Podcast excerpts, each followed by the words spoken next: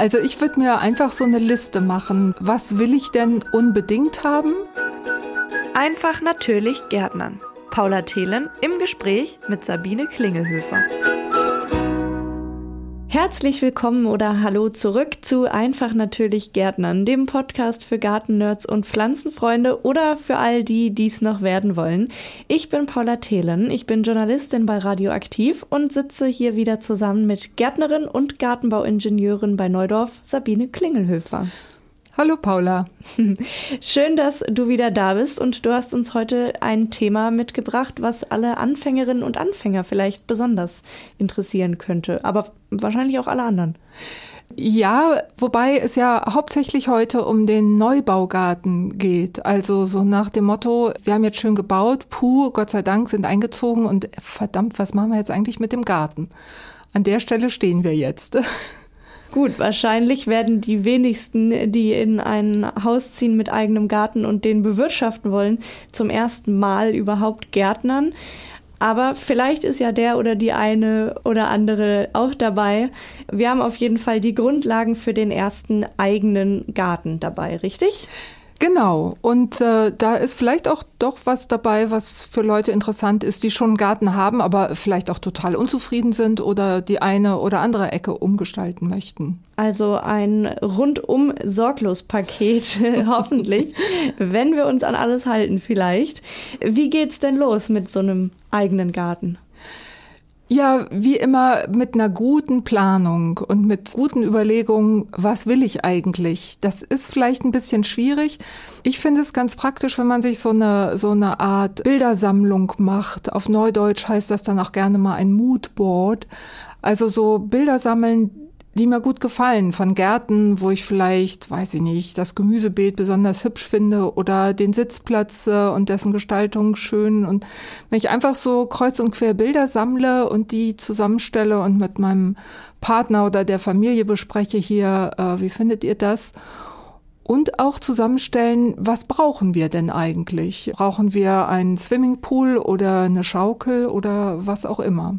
Was ist denn da dein Tipp für diese Bildersammlung, fürs Moodboard? Wie komme ich denn an solche Bilder überhaupt? Also das Netz ist ja gespickt voll mit Bildern. Man kann ganz einfach bei Google erstmal Garten eingeben und man weiß ja, dann kommt man von Höckchen auf Stöckchen sozusagen.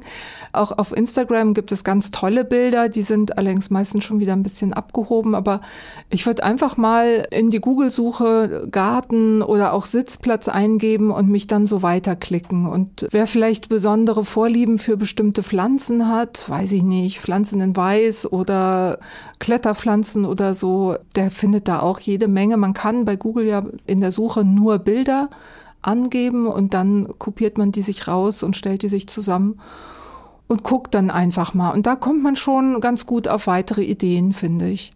Und wenn ich dann so ein genaues Bild davon habe, was ich haben möchte, wie mache ich dann weiter oder wie fange ich an? Ich glaube, diesen ersten Anfang zu kriegen, das ist wahrscheinlich das Schwierigste, oder? Ja, also ich würde mir einfach so eine Liste machen, was, was will ich denn unbedingt haben und was ist vielleicht nice to have. Ich habe mal so ein paar Sachen zusammengestellt oder mir in Vorbereitung auf unseren Podcast mal so überlegt, was ist wichtig und die finden sich ja dann auch in den Show Notes. Also in der Regel hat ja jedes Haus eine Terrasse, aber vielleicht will man ja an einer anderen Stelle noch einen anderen Sitzplatz haben, der vielleicht auch sogar im Schatten liegt. In unserer heutigen Klimalage ist man froh um Schatten. Also das wäre zum Beispiel eine Idee. Dann die Frage, hat man Kinder, will man Schaukel, Sandkasten und andere Spielgeräte, vielleicht einen Platz für ein Planschbecken noch haben. Sehr wichtig finde ich auch größere Bäume. Wo sollen und können die stehen? Also vielleicht nicht direkt vor der Terrasse, aber vielleicht so ein bisschen seitlich, dass sie den meisten Schatten geben. Das wäre eine Idee. Wo soll das Gemüsebeet sein? was vielleicht entstehen soll. Das sollte nämlich volle Sonne abkriegen und auch gerne so ein ganz bisschen windgeschützt sein. Das kann man schon auch gleich einplanen. Man muss es ja nicht gleich bauen oder anlegen, aber so gedanklich mitdenken. Was ich auch schön finde, ist, wenn ein Kräuterbeet direkt in der Nähe von der Küche ist, dass man also direkt von der Küche aus, wenn man Zugang zum Garten hat, dass man dann gleich an so ein Kräuterbeet rankommt. Der Kompost sollte gut erreichbar sein, dass ich trockenen, einigermaßen trockenen Fußes oder mit so einzelnen Platten im Rasen vielleicht dahin gehen kann und schnell mal meinen Gemüseabfalleimer ausleere. Dann ganz wichtig finde ich auch Wasser- und Stromanschlüsse einzuplanen. Also Stromanschluss braucht man vielleicht mal für Nelkenschere oder ein Elektrorasenmäher oder so etwas oder eine Stichsäge, falls man irgendwas zu sägen hat. Und auch Wasseranschluss in der Nähe vom Gemüsegarten zum Beispiel ist das sehr, sehr praktisch, weil man im Sommer doch das Gemüse immer mal wässern muss. Und schließlich würde ich auch allen empfehlen, eine Zisterne für Regenwasser einzuplanen, die im Garten verbuddelt wird. Das ist zwar im ersten Moment etwas aufwendig, aber wirklich nicht zu unterschätzen. Diese 200 Liter Regenwasserfässer, die man so aufstellen kann, das sind Tropfen auf einen heißen Stein, wenn man wirklich viel zu wässern hat. Also zum Beispiel, wir haben eine Regenwasserzisterne mit 5000 Litern, nutzen das auch für die Toilettenspülung und das hätten auch gut 6.000 oder 7.000 Liter sein können, weil die ist im Hochsommer, wenn es so ganz trocken ist, auch schnell mal leer. Also da kann man schon eine ganze Menge brauchen. Und last but not least auch ein bisschen Stauraum einplanen für den Rasenmäher, die Schaufel und anderes. Ich stelle mir jetzt vor, man hat gerade sein Haus gebaut, zieht ganz frisch ein und kennt diesen, dieses Grundstück ja noch gar nicht wahrscheinlich. Mhm. Also ist das überhaupt sinnvoll, das direkt anzufangen, das Thema Garten? Weil wo scheint denn die Sonne den ganzen Tag hin und äh, wo ist es denn sinnvoll, das Gemüsebeet hinzupacken? Genau, super Frage, weil ähm, der, ja, ich finde, man muss erstmal in so einem Haus wohnen und eben gucken, wo ist mir denn der Ausblick besonders wichtig oder wo stört denn der Ausblick von meinem Nachbarn, wo guckt er genau auf unser Grundstück und wo könnte man dann einen Baum hinpflanzen, dass man da ein bisschen geschützter sitzt. Und auch bedenken, dass die Sonne natürlich im Sommer höher steht als im Winter. Also der Lichteinfall ist da auch sehr unterschiedlich.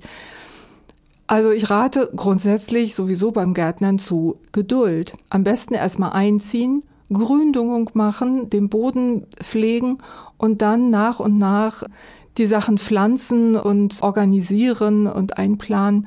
Das ist eigentlich das Beste, weil man dann erst auch merkt, wo sind denn die Wege, wo brauche ich vielleicht doch mal einen, wirklich einen gepflasterten Weg oder ein paar Steinplatten im Weg. Das Thema Gründüngung werden wir gleich definitiv noch angehen. Ich denke mal, das ist so eine der besten Tipps jetzt zum Überbrücken der Zeit. Das habe ich schon gelernt in den letzten Folgen.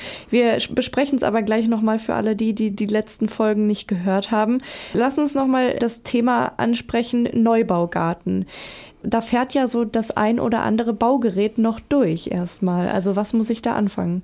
Ja, also das ist wirklich ziemlich wichtig. Diese Verdichtungen, die durch diese Baufahrzeuge entstehen, können echt gravierend sein. Also die hinterlassen Verdichtungen bis in ganz tiefe Bodenschichten, wo man mit Spaten oder auch mit einer Fräse oder anderen Geräten überhaupt nicht hinkommt, die man gar nicht aufbrechen kann. Also es ist schon schön, wenn man den Bauleuten sagen kann, also bitte die großen Lkw mit den Lieferungen bitte auf dem Weg parken und nicht auf dem Gelände rumfahren und so. Das ist schon sehr, sehr hilfreich für den Boden. Das ist schon mal ganz wichtig. Wenn das Haus steht, dann hat man meistens irgendwelche Berge von Erdhügeln darum stehen äh, oder liegen vielmehr. Die wollen erstmal einplaniert werden. Das kann auch schon der Bauunternehmer machen, so ganz grob, wie man es haben möchte. Was ist planieren? Planieren heißt einebnen. Also so, dass das Gelände so ganz grob erstmal modellieren, dass es eben ist. Ich würde sehr empfehlen, gerade wenn man Kinder hat, dass man zusieht, dass man auch beim Hanggrundstück eine Fläche schafft, wo man ein bisschen Ball spielen kann, Fußball oder Federball oder sowas. Also, dass man das durch einen Bauunternehmer auch machen lässt. Das können die machen. Oder wer dazu Lust hat, kann sich natürlich auch so einen Minibagger leihen ähm, da fährt man dann allerdings doch häufig mal hin und her. Also wie auch immer, das Gelände sollte schon erstmal grob eingeebnet werden. Und damit hat man dann schon eine Menge gemacht. Bei abschüssigem Gelände würde ich auch empfehlen, da solche Terrassen anzulegen. Wie gesagt, damit man eben so ein paar ebene Flächen hat. Alles schief ist irgendwie auch nicht so angenehm. Außer im Winter, da kann man dann richtig schön rodeln wahrscheinlich im Garten. ja, genau. Da ist natürlich ganz hübsch. Okay, das heißt, der Boden ist wieder aufgelockert und gerade gemacht.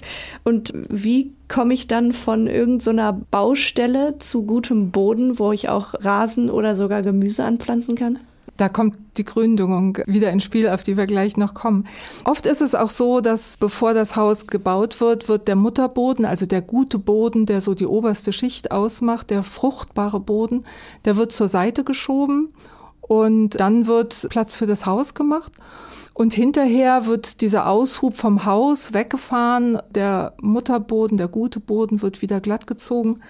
Und häufig muss man dann auch noch Mutterboden dazu kaufen, weil es nicht ausreicht, weil man vielleicht noch etwas anheben muss. Und ich kann nur jedem empfehlen, erzählt dem, wem auch immer, wo ihr den Mutterboden kauft, erzählt dem, dass ihr genau wisst, was guter Boden ist.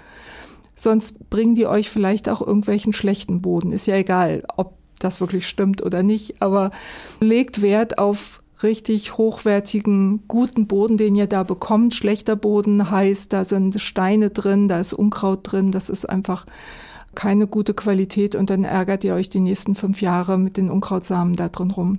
Wenn ich jetzt wirklich gar keine Ahnung habe, was guter Boden ist, abgesehen von den Steinen, die man ja erblicken kann, und jetzt beim Telefonat, beim Bestellen nicht dazu gesagt habe, wie kann ich denn testen, ob der Boden gut ist? Wie kann ich das rausfinden? Also man kann, das ist auch übrigens ganz gut, wenn man das mit dem Boden macht, den man vor Ort dann vorfindet. Man kann so eine Bodenprobe mit der Hand machen. Das heißt, man nimmt einfach den Boden in die Hand und zwar nicht in die Handschuhhand, sondern in die unbehandschuhte Hand und rollt ihn etwas. Wir hatten in dem Boden-Podcast schon mal erklärt, wie man das macht, um rauszufinden, ob man Sandboden, Lehmboden oder Tonboden hat.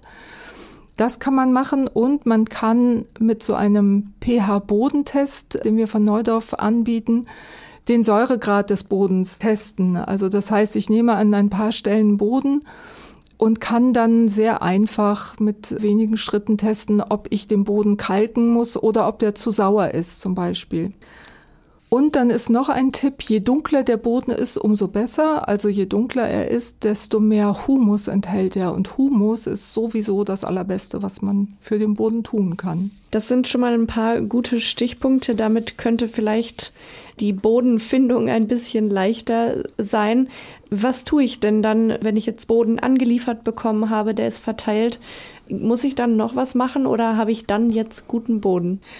Dann hast du guten Boden, und jetzt kommt endlich die Gründüngung, finde ich. Ich denke auch, guter Zeitpunkt. Was ist Gründüngung? Ja, dieser Begriff ist eigentlich so blöd, weil man stellt sich darunter einfach einen speziellen grün gefärbten Dünger vor oder irgendwie sowas. Und in Wahrheit sind es aber Pflanzen, die ich aussehe, ganz bestimmte Gründüngungspflanzen und die haben einfach positive Auswirkungen auf den Boden, insbesondere diese sogenannten Tiefwurzler, sind da zu nennen wie Senf oder Ölrettich, die machen Wurzeln, die bis in zwei Meter Tiefe gehen. Und dort brechen sie diese Verdichtungen von diesen Baufahrzeugen auf, so dass der Boden wirklich tiefgründig besser wird, mit Humus angereichert wird und eine wunderbare Struktur hinterher bekommt. Wir haben ja eben schon mal gesagt, wir haben schon mal über die Gründüngung gesprochen in der Folge zum Thema Boden.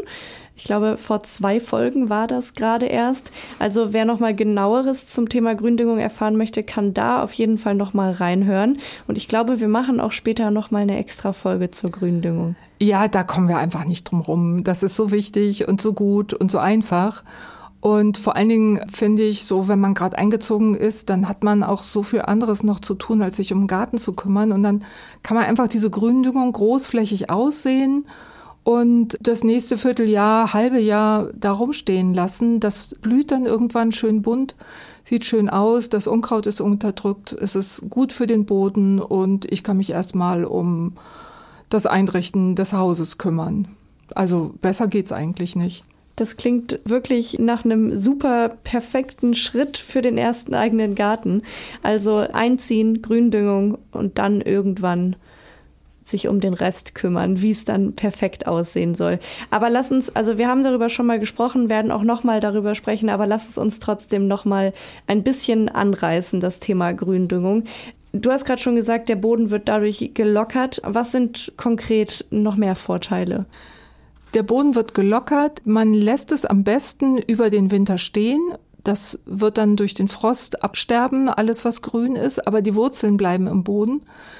Und dort verrotten sie und bringen auch in tiefere Bodenschichten eben Humus rein und verbessern dadurch auch nochmal zusätzlich den Boden.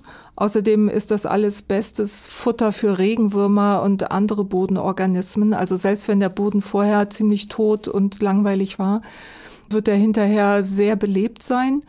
Ich habe bei uns Nachbarn, wir haben bei uns äh, eher lehmigen Boden.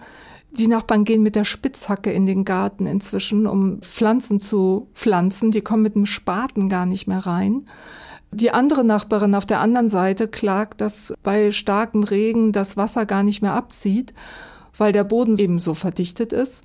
Und bei mir oder bei uns ist das alles kein Problem. Da sind so viele Regenwurmgänge, die das Wasser schnell ableiten in tiefere Bodenschichten, dass bei uns überhaupt kein Wasser stehen bleibt. Also es ist wirklich eine Investition in die Zukunft, kann ich nur sagen.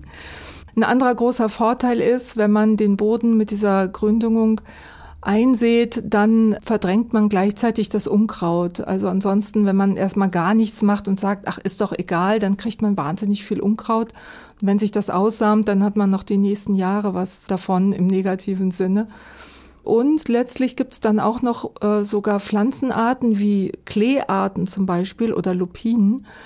Die sammeln Stickstoff aus der Luft in ihren Wurzeln und geben den dann an den Boden und letztlich später dann an die Pflanzen wieder ab. Das heißt, sie reichern den Boden mit Nährstoffen an und das ganz kostenlos. Also völlig genial natürlich. Und last but not least, überhaupt nicht least, ähm, es ist toll für Insekten, weil da einfach ganz viel blüht. Das klingt nach einem rundum sorglos Paket. Gründüngung scheint irgendwie einfach zu sein. Welche Arten sind gut, gerade wenn ich jetzt nicht viel da machen möchte, sondern einfach ausgekippt auf der Erdfläche und gut ist? Also es gibt fertige Mischungen zu kaufen und das würde ich auch durchaus empfehlen. Wichtig ist, dass irgendein Tiefwurzler dabei ist. Also Ölrettich, äh, Gelbsenf, die wurzeln sehr tief oder gehen mit den Wurzeln sehr tief in den Boden. Auch Lupine, Bitterlupine gehen tief in den Boden rein. Und man kann sogar auch noch im Oktober was aussehen. Das wäre dann zum Beispiel der Winterraps oder Winterroggen. Da stellen wir aber in die Shownotes auch nochmal eine Übersicht rein, was man wann aussehen kann. Wenn ich jetzt aber die ganze Gründüngung anpflanze, um das nur zu überbrücken und dann zwei Jahre später vielleicht, wenn ich dann endlich so weit bin, meinen Garten anlegen möchte, dann haben die Gründüngungspflanzen ja aber auch Samen entwickelt in der Zwischenzeit. Setzen die sich dann so in meinem Boden fest und selbst wenn ich einen Rollrasen drüber lege, kommen dann immer wieder durch oder wie werde ich die wieder los? Also ist es so, dass zum einen, dass alle Gründungspflanzen über den Winter absterben. Und insofern im nächsten Jahr dann müsstest du wieder neu aussehen. Aber du hast recht, wenn man früh anfängt, also im Frühjahr schon aussät und das bis zum Herbst stehen lässt, dann hat man die Samen. Und wenn man das vermeiden will, dann mäht man das Ganze einfach praktisch in der Vollblüte, also wenn die volle Pulle am Blühen sind, dann mäht man es einfach schon runter und dann bilden sich gar nicht erst die Samen. Man muss aber keine Angst haben. Also es ist nicht so, dass sich das dann auf der Rasenfläche wiederfindet. Durch das ewige Rasenmähen äh, können sich solche Pflanzen da gar nicht halten. Sie könnten sich aber später in dem Staudenbeet zum Beispiel halten. Insofern macht es tatsächlich Sinn, diese Gründungspflanzen vor der Samenbildung runterzuschneiden. Das ist eine gute Idee. Okay, sehr gut. Wie geht's denn nach der Gründüngung weiter im Garten? Stellen wir uns mal vor, die Gründüngung hat unseren Boden jetzt über ein Jahr, über zwei Jahre, über einen Winter vielleicht nur aufgelockert und wir sind jetzt bereit, unser Moodboard ist gemacht, wir wissen, was wir wollen. Wie starte ich, wie mache ich aus meiner Gründüngungsfläche, aus meiner Erdfläche einen Garten? Genau, also über Winter ist die Gründüngung abgestorben. Ich kann die groben Reste so ein bisschen wegrächen und ansonsten den Rest, was dann noch so an Stoppeln ist, die kann ich einfach unterfräsen. Bei einer größeren Fläche lohnt es sich, so eine Fräse, also so ein Motorgerät zum feinkrümelig machen, sich das auszuleihen. Bei den großen Baumarktketten kann man das ausleihen. Damit geht man das durch, fräst es einmal, walzt es an. So eine Walze kann man sich auch ausleihen, weil wenn man das nur fräst und nichts weiter macht, dann ist das wahnsinnig fluffig und locker. Und zu locker für die Pflanzen. Also es muss wieder ein bisschen angedrückt werden. Ja, und dann kann ich machen, was ich will, sozusagen. Also dann fange ich vielleicht mit der Rasenfläche an. Das ist den meisten ja so am wichtigsten. Sehr schnell geht natürlich ein Rollrasen zu verlegen. Das ist aber auch ziemlich teuer. Das muss man einfach überlegen, was ist es einem wert. Der Rollrasen, den verlegt man halt selber oder lässt ihn verlegen und kann ihn praktisch einen Tag danach betreten. Und das Aussehen, das dauert schon ein bisschen länger. Also da muss man schon acht bis zehn Wochen einplanen, bis da richtig was Grünes, also eine dichte grüne Fläche zu sehen ist. In welcher Jahreszeit oder in welchem Monat sehe ich den Rasen am besten aus?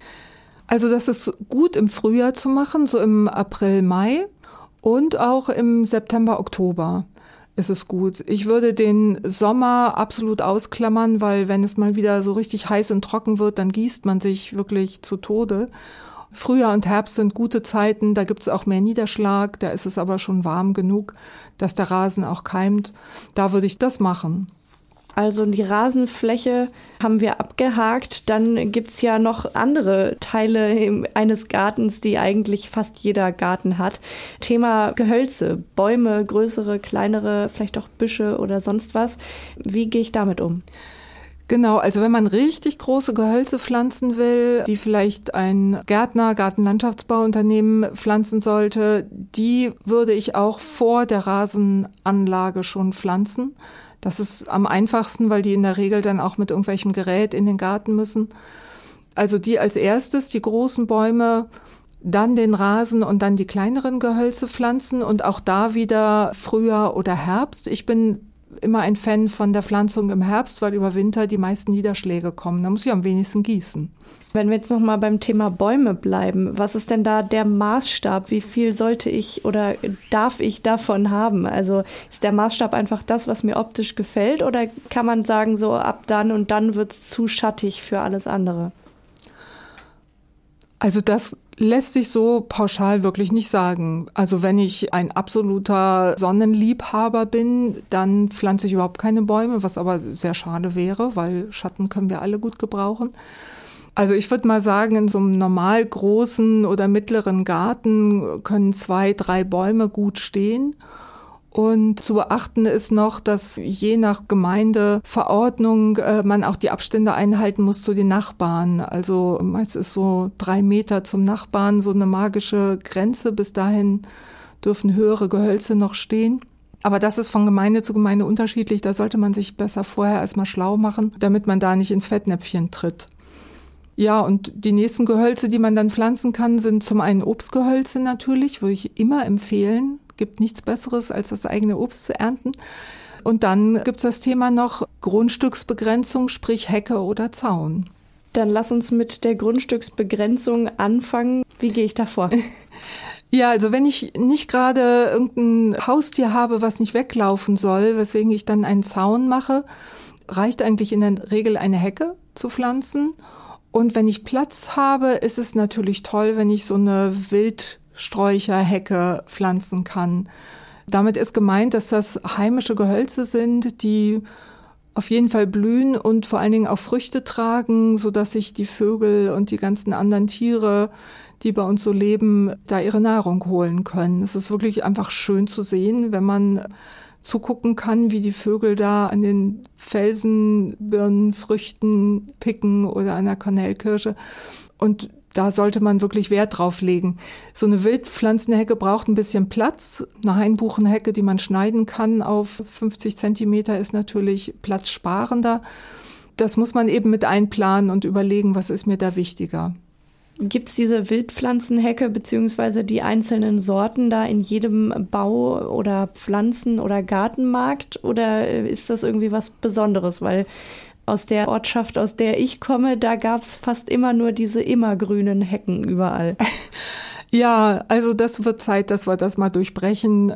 Man kann ja ruhig ein bisschen immergrüne Pflanzen dahinsetzen, hatten wir ja eben schon, wo vielleicht die Terrasse so einzusehen ist, dass man da so einen dauerhaften Schutz hat. Aber ansonsten bitte, bitte möglichst viel Sträucherpflanzen, wo die Tiere was zu essen finden, weil das ist einfach Mangelware. Und wenn wir alle immer nur das pflanzen, was pflegeleicht ist und was optisch am wenigsten Ärger macht oder kein Laub abwirft, weil es uns nervt, dann brauchen wir uns über Klimakatastrophen jetzt nicht weiter zu unterhalten, finde ich. Also ich finde einfach, man hat die Verpflichtung, da auch ein bisschen an die Tiere im Garten zu denken. Und das ist ja auch was Schönes, wenn man das machen kann. Definitiv, auf jeden Fall. Bekommt man diese Pflanzen in jedem äh, Gartenmarkt? Ach ja, Entschuldigung, das war eigentlich deine Frage gewesen. Ja, doch. Also ich finde, ähm, inzwischen haben sich die Gartencenter und äh, Gärtnereien schon sehr gut drauf eingeschossen und da gibt es eine Menge, was man überall kaufen kann. Da ist, das ist gar nichts Besonderes mehr. Und übrigens gehören zu diesen Pflanzen auch die Wildrosen zum Beispiel, die mit ihren Hagebutten ja auch ein schönes, einmal einen schönen Winteranblick liefern und eben auch eine Menge Futter bieten mit den Hagebutten. Stimmt, da hat man dann gleich noch ein bisschen Deko auch mit eingearbeitet. Wie viele Pflanzen braucht man denn da? Gerade wenn man die pflanzt und ganz neu ansetzt, dann sind das ja wahnsinnig kleine Pflänzchen noch und gar keine große Hecke. Wird das schnell groß oder ist es vielleicht sinnvoll, am Anfang irgendwie ein paar mehr von den kleinen reinzusetzen und dann irgendwie eine rauszunehmen später, wenn sie groß wird? Also richtig sinnvoll ist es nicht, weil es einfach verbranntes Geld ist, würde ich mal sagen. Du hast schon recht, am Anfang sieht das ziemlich klein und mickrig aus und man denkt sich, naja, das wird ja noch ewig dauern und schwupp, drei Jahre später sind die Dinger schon so groß geworden, dass man schon einen guten Sichtschutz hat. Also ich würde sie nicht zu dicht setzen, weil es auch schön ist, wenn die äh, Gehölze so ihre natürliche Wuchsform zeigen können und nicht so wie die Soldaten dicht an dicht stehen und ähm, man kann die einzelnen Pflanzen gar nicht mehr erkennen. Und es ist auch so, wenn sie ganz dicht stehen, dann können sich auch schnell irgendwelche Krankheiten ausbreiten, so Pilzkrankheiten, weil das Laub eben dauerhaft feucht ist, können dann schnell kommen. Also lieber die Pflanzabstände einhalten, denn die Pflanzen werden wirklich schnell groß. Und es ist einfach schade, wenn man zwischendurch, also nach zwei, drei Jahren, wie gesagt, dann schon die ersten Pflanzen wieder rausnehmen muss. Das kann man sich eigentlich ersparen. Ich gehe gerade so meine Checkliste in meinem Kopf durch und denke, wir haben den Rasen angesät und den Boden vorher bearbeitet. Wir haben uns um die Bäume gekümmert, um die Gartenbegrenzung, also um die Hecke. Ich würde sagen, wir lassen das Thema Gemüsebeet hier vielleicht erstmal außen vor. Dazu braucht es nämlich die ganze Folge, die wir schon mal aufgenommen haben. Also wer was zum Gemüsebeet erfahren möchte, wie das angelegt und gepflegt wird, am besten einfach mal die ganze Folge von uns dazu anhören. Da gibt es nämlich dann alle Infos im Überblick. Aber es gibt ja dann auch noch Stauden, die ich anpflanzen könnte. Dazu kannst du jetzt in dieser Folge noch mal was sagen, finde ich. Genau, obwohl wir dazu tatsächlich ja auch noch eine Folge machen zum Thema Stauden. Ja, Stauden sind die Pflanzen, die jedes Jahr wiederkommen. Im Gegensatz zu einjährigen, die ich einmal aussehe oder einmal pflanze und die vom Frost dann aber dahingerafft werden. Also Stauden sind im Garten meine Lieblinge, weil die so vielfältig sind und so toll aussehen können. Da bin ich ein echter Fan von. Also Staudenbeet anlegen kann man gut machen. Wir haben auf neudorf.de einen Pflanzenfinder eingerichtet, wo man insektenfreundliche Stauden finden kann. Das heißt, ich kann eingeben, die soll im Mai blühen, lila Blütenfarbe, maximal ein Meter hoch sein und dann spuckt mir der Pflanzenfinder da so eine ganze Batterie an Pflanzen aus, die geeignet wären dafür. Beim Staudenbeet sollte man so ein paar Sachen beachten, nämlich am besten, dass immer etwas blüht. Das fängt schon im April an, würde ich mal sagen, und das kann bis in den Herbst hineingehen. Ist auch deswegen schön, nicht nur weil es für uns zum Gucken schön ist, sondern weil es für die Insekten auch schön ist, wenn die von Frühjahr bis in den Herbst hinein was zu futtern kriegen in Form von Pollen und Blütennektar. Und ich sollte auch ein bisschen auf die Höhenstaffelung achten, dass die hohen Pflanzen nach hinten kommen und die niedrigen nach vorn.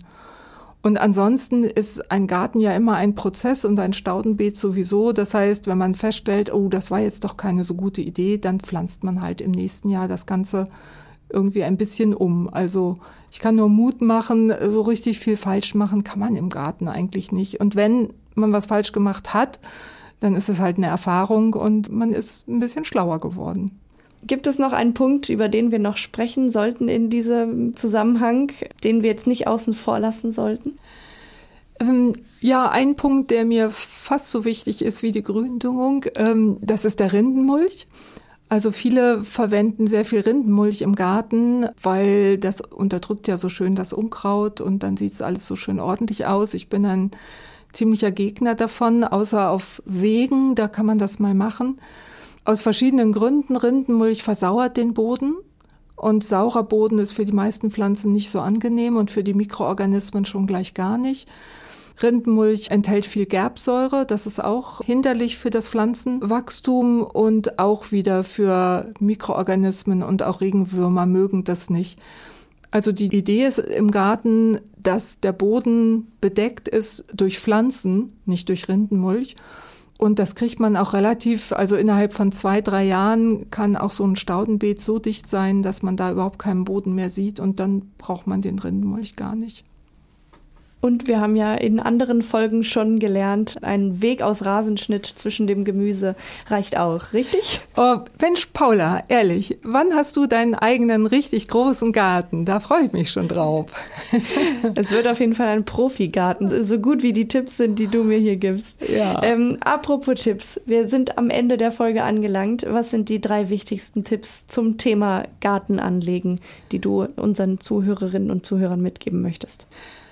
Tipp Nummer eins, ein Garten ist kein Ereignis, sondern ein Prozess. Das heißt, er ist auch nie fertig.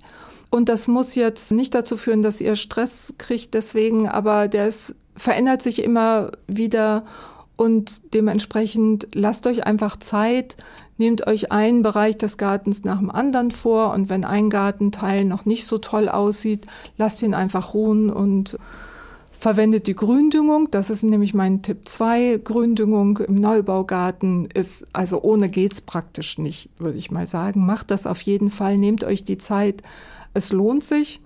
Und der dritte Tipp ist natürlich klar, bei der Pflanzenauswahl denkt an die Insekten, dass es keine exotischen Pflanzen sind, sondern Pflanzen, die Pollen und Nektar liefern, damit die Viecher was zu futtern kriegen. Auch das wieder ein rundum sorglos Paket. Die Tiere sind bedacht, die Zeit ist bedacht und der Boden sowieso. Das war's an dieser Stelle. Die Folge ist beendet. Wenn ihr noch genauere Infos braucht, dann hört euch doch mal die Folgen an, die wir euch schon empfohlen haben. Zum Beispiel die zum Gemüsebeet oder die zum Boden. Noch genauere und weitere Folgen werden auf jeden Fall folgen. Und wenn ihr noch Fragen habt im Anschluss an diese Folge, dann schaut doch gerne mal als erstes in die Show Notes. Da haben wir euch nämlich nochmal alles aufgelistet, über was wir hier gesprochen haben heute. Und wenn das noch nicht eure Frage oder eure Fragen beantwortet, dann dürft ihr euch gerne an die Firma Neudorf wenden und die beantworten eure Fragen dann sehr gerne. Entweder ihr schaut mal auf neudorf.de, da gibt es einen Kundenservice und sogar eine Telefonhotline, wo ihr eure Frage persönlich stellen könnt. Oder ihr schreibt dem Neudorf-Team auf Instagram oder Facebook und da beantworten sie auch gerne alle Fragen. Und damit sagen wir beide wieder Tschüss für heute. Macht's gut und bis nächstes Mal. Genau. Tschüss. Das war der Podcast Einfach natürlich Gärtnern mit Paula Thelen und Sabine Klingelhöfer. Mehr zum Thema gibt's auf neudorf.de.